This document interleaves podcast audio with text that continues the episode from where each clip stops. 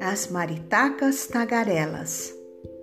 Havia uma floresta, um bando de maritacas que viviam há muito tempo naquela região.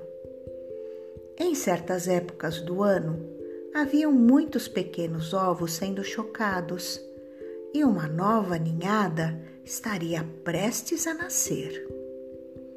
Quando deu o tempo certo, os ovos começaram a se quebrar e novos filhotes de maritaca estavam saindo do ovo e vendo pela primeira vez a luz do sol, o céu, as árvores e suas famílias.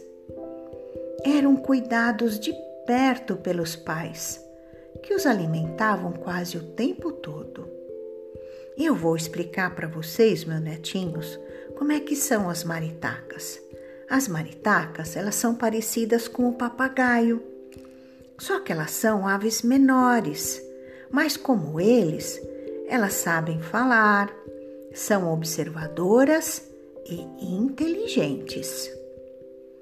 E assim, aqueles filhotes estavam crescendo e se manifestando. Dentre estes filhotes estavam Lina, Baltazar e Roliça.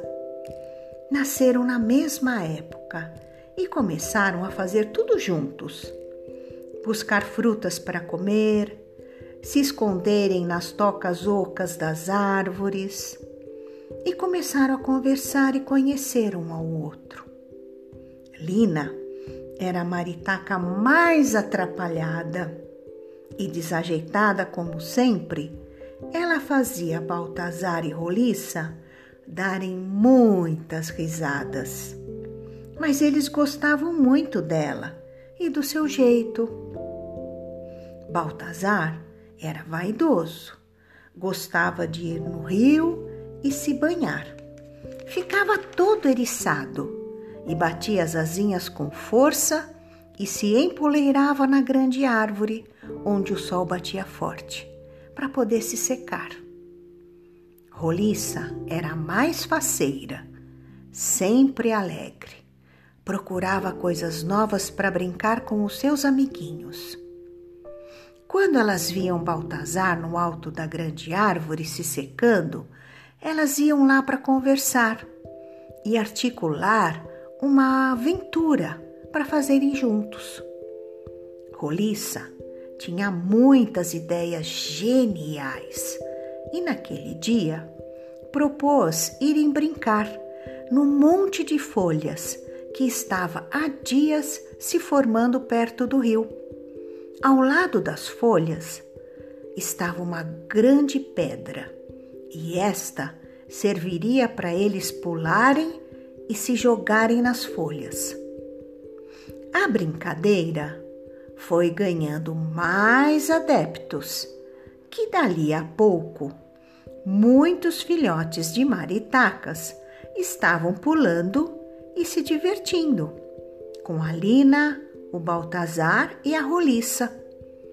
Se misturavam entre as folhas e faziam tanto barulho que chamou a atenção dos pais, que foram lá ver o que, que estava acontecendo.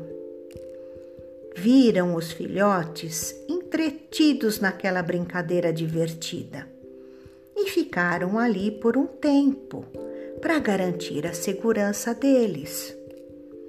Eram filhotes, não percebiam ainda os perigos que rondavam por ali. E qual não foi a surpresa dos pais quando viram uma cobra rastejando em direção ao monte de folhas. Não tiveram dúvidas. Os pais cercaram a cascavel e foram bicando a sua cauda, a sua cabeça, bicando o seu corpo, e esta não conseguia chegar aonde pretendia. Os pais não desistiram de investir para afastar aquela cobra do lugar aonde estavam os filhotes. E eles tanto insistiram que a cobra desistiu e mudou o seu caminho.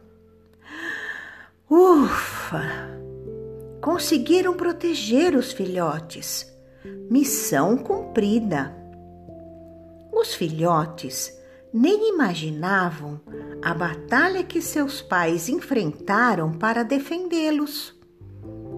Mas isto, meus queridos netinhos, é o papel importante de todos os pais: cuidar dos filhos. E assim, depois de muito brincarem, foram todos os filhotes se banhar no pequeno rio, junto com seus pais e estavam todos alegres e falantes. Um verdadeiro burburinho de sons agudos no ar, o que despertou a curiosidade do senhor Gavião, o Rufo. Ele estava muito longe, mas como tem uma visão e audição apuradas, avistou do alto aquele enorme bando de maritacas e resolveu fazer uma refeição. O gavião, meus netinhos, ele não é muito grande, mas seu porte o permite voar rápido e baixo. Tem um bico e garras fortes para segurar as suas presas. Eles são excelentes caçadores, muito eficientes. Mas Rufo, o gavião, não sabia, mas iria encontrar também um bando forte, em união e trabalho em conjunto. E apesar de pequenas aves, as maritacas são ágeis e tagarelas e podem emitir sons em tons ensurdecedores. E assim, quando as maritacas adultas viram a aproximação de Rufo, o gavião, entraram em formação, deixando os filhotes protegidos e começaram a emitir um som tão alto, todos ao mesmo tempo, que Rufo se desconcentrou ficou confuso e mudou seu rumo. Neste momento, todos os filhotes foram abraçar seus pais. Sentiram o heroísmo deles, os defendendo e garantindo a sobrevivência daquela espécie. Eles voltaram felizes para se empoleirarem nas árvores e neste dia, os filhotes aprenderam uma grande lição: a importância de estar sob os cuidados da família e se manterem atentos e espertos com tudo que se passa ao seu redor. Vê como é importante, né? A família. E vocês, meus netinhos queridos, tenham cuidado. Fiquem atentos e sempre junto de seus pais, da sua família e de pessoas amigas. Eles irão sempre proteger vocês. Agora, eu desejo uma boa noite de sono, bons sonhos Durmam bem, meus queridos netinhos. Eu amo muito vocês. Beijos em seus corações. E amanhã, uma nova história.